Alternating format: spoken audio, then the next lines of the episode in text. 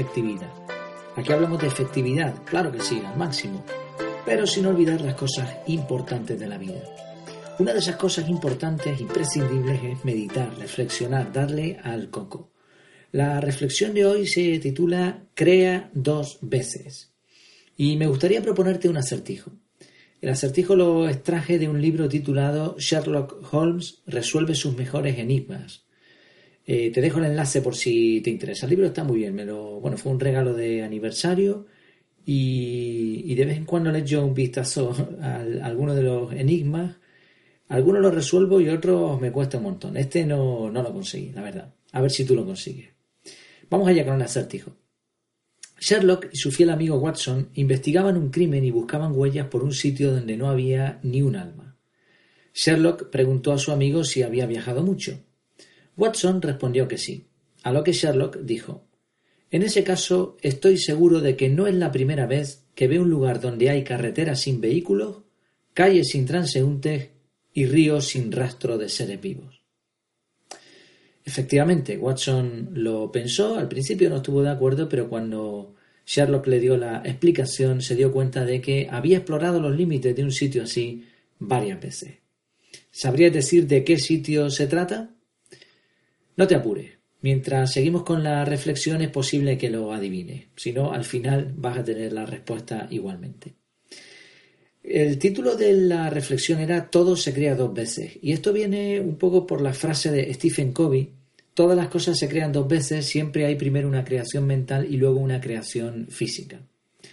Uno de los grandes problemas de la vida moderna, con sus exigencias de atención y diez mil cosas a la vez, es precisamente la falta de foco. Y es que no se está a lo que hay que estar. Conducimos mirando el móvil, algunos incluso chateando, Conversamos mientras escribimos un correo o vemos la televisión mientras hacemos los deberes de los niños. Ya sabes, esto de la multitarea. Claro, así nos va.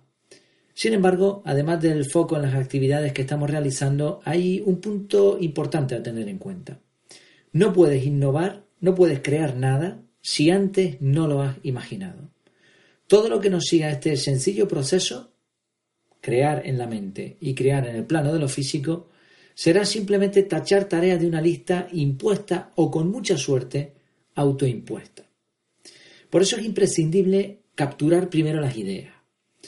Todos los grandes autores dedicaron mucho tiempo a reflexionar, a meditar, a pensar en ideas que se les iban ocurriendo. Tenían tiempo para ello. Hoy el tiempo es escaso y por eso hay que decidir, no se puede gestionar el tiempo, pero sí se puede decidir a qué le vamos a prestar atención, cómo vamos a usar, por decirlo así, el tiempo que tenemos. Tenemos sistemas de organización personal como el GTD que facilitan la tarea de capturar las ideas que se nos vayan ocurriendo. Entonces no tenemos los mismos sistemas que antes, no tenemos tanto tiempo, pero sí tenemos procedimientos que nos permiten pues decir, oye, tengo esta idea, pues la capturas y así no se pierde. Claro, esto no serviría de nada si después no paramos un rato y creamos con nuestra mente. Como decía Jean-Luc Godard, no es de dónde tomas las cosas, es a dónde las llevas. En mi caso, por ponerte un ejemplo, lo que hago yo de lunes a viernes, dedico una hora diaria después de comer a la revisión de las bandejas de entrada. Yo no sigo GTD al 100% y según los fanáticos del GTD dirían, pues entonces no lo sigues, pues, pues, pues, no lo sigo. Da igual, la cuestión es que eh, he rescatado, he capturado, por decirlo así, del GTD muchas técnicas, muchos principios que me parecen excepcionales. Estuve practicando GTD durante bastante tiempo, pero bueno, terminé desechándolo porque me parece igual eh, demasiado complicado y bueno, pues he desarrollado mi propio método, ¿no? Mm, pero vamos, te resumo, en, esa hora de tiempo lo que hago es recuperar todo lo que he ido capturando, normalmente capturo con Google Keep y además lo que hay en la bandeja de entrada, como puede ser el correo, eh, pues eso, una nota, una carta, algo que tengo en el escritorio, etc. Y ahora con eso pues bloqueo en el calendario un tiempo para hacerlo. Esto es dicho de, forma muy sencilla. Si eso, si conoces el sistema GTD, verás que esto no es GTD. Yo he hackeado, digamos, mi propio sistema, que ya tiene nombre, por cierto. Se llama CARA. Ese es el acrónimo. De momento lo estoy creando en mi mente y así cumplo lo que dice también este, este audio. Espero algún día poder compartirlo como es debido. El caso es que cuando bloqueo ese tiempo de reflexión como si de una cita con el médico se tratara, lo que pasa es que es una cita conmigo mismo, ¿no? Es decir, eh, yo, yo, tengo una idea, la capturo, se me ocurre algo, lo pongo en una nota y después cuando llego, después de comer, veo esa nota y ahora lo que hago es, pues mira, esto requiere una reflexión. Pues eh, eh, bloqueo un tiempo en el calendario. Claro, es en mi mente solamente donde estoy creando. Pero ahora ese tiempo lo dedico a imaginar los escenarios, las técnicas, las herramientas, los procesos que llevaré a cabo. Y nuevamente, si tengo que, que, bloquear más tiempo en el calendario, pues lo haré. O tomaré mis notas, o archivaré, o buscaré información. Este ejercicio mental te va a ahorrar un montón de tiempo si finalmente lo llevas a la práctica. Es una consideración importante. Ni qué decir tiene que debes buscar un momento y unas circunstancias propicias para reflexionar. Viene bien algo de silencio o unos auriculares con música de fondo sin letra, porque si tiene letra te va a despistar. Aunque se pueden hacer consultas en Internet, sobre todo si es alguna cuestión tipo proyecto o algo así, lo ideal es huir de la tecnología en lo posible. Si tienes que buscar algo, hazlo solo después de haber meditado un tiempo. Y aquí, y aquí sí podría ser interesante utilizar papel, eh, eh, papel no, eh, papel, lápiz, y papel. lápiz y papel. Una libretita, un boli. ¿Por qué? Porque de esa forma, pues la creatividad, digamos que surge mejor, ¿no? Y si puedes hacer esto en medio de la naturaleza, ya, además de creatividad, habrás disfrutado de mucha paz. Así que, ¿y tú? ¿Dedicas periodos de reflexión que te permitan crear? Bueno, ¿y qué pasa con el acertijo que teníamos ahí pendiente?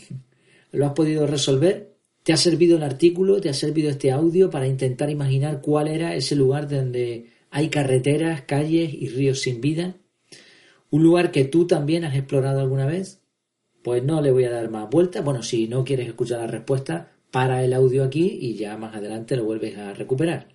La respuesta al acertijo es un mapa. Tontería, ¿verdad? Yo cuando lo vi digo, no se me ocurrió, hombre. Un mapa. Es, un mapa es un sitio donde tú miras y ahí hay carreteras sin vehículos, calles sin transeúntes y ríos por donde no circula, por donde no hay ningún ser vivo. Y esta es la idea. Cuando uno coge un mapa, lo que hace es imaginar primero y después realizar ese viaje, ¿no? Llevarlo a la práctica. Por eso decía Alfred Hitchcock, hay algo más importante que la lógica, es la imaginación. Pues nada, te animo a que seas efectivo, que es de lo que se trata aquí, que te suscribas a este podcast si te gusta. También en la página web en efectividad.es tienes la fórmula de la efectividad para saber si realmente eres efectivo.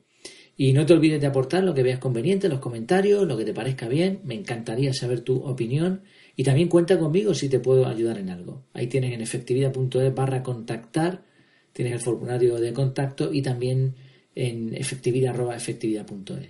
Ayúdame también con tus likes, con alguna reseña en, en Apple, bueno, lo que quieras, compartirlo si ves que puede ser de utilidad. El objetivo es que más personas puedan aprender a ser realmente efectivas. Me despido. Hasta la próxima. Que lo pase bien.